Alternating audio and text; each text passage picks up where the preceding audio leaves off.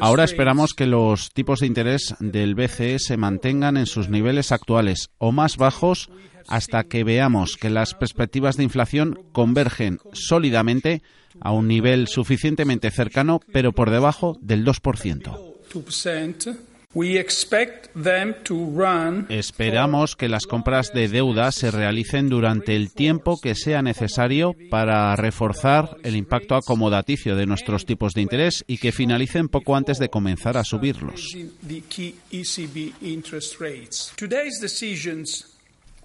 Las decisiones de hoy se han tomado en respuesta a la continua caída de la inflación respecto al objetivo. De hecho, la información recibida desde la última reunión indica una debilidad más prolongada de la economía de la zona del euro, la persistencia de riesgos a la baja importantes y unas presiones inflacionistas venidas a menos.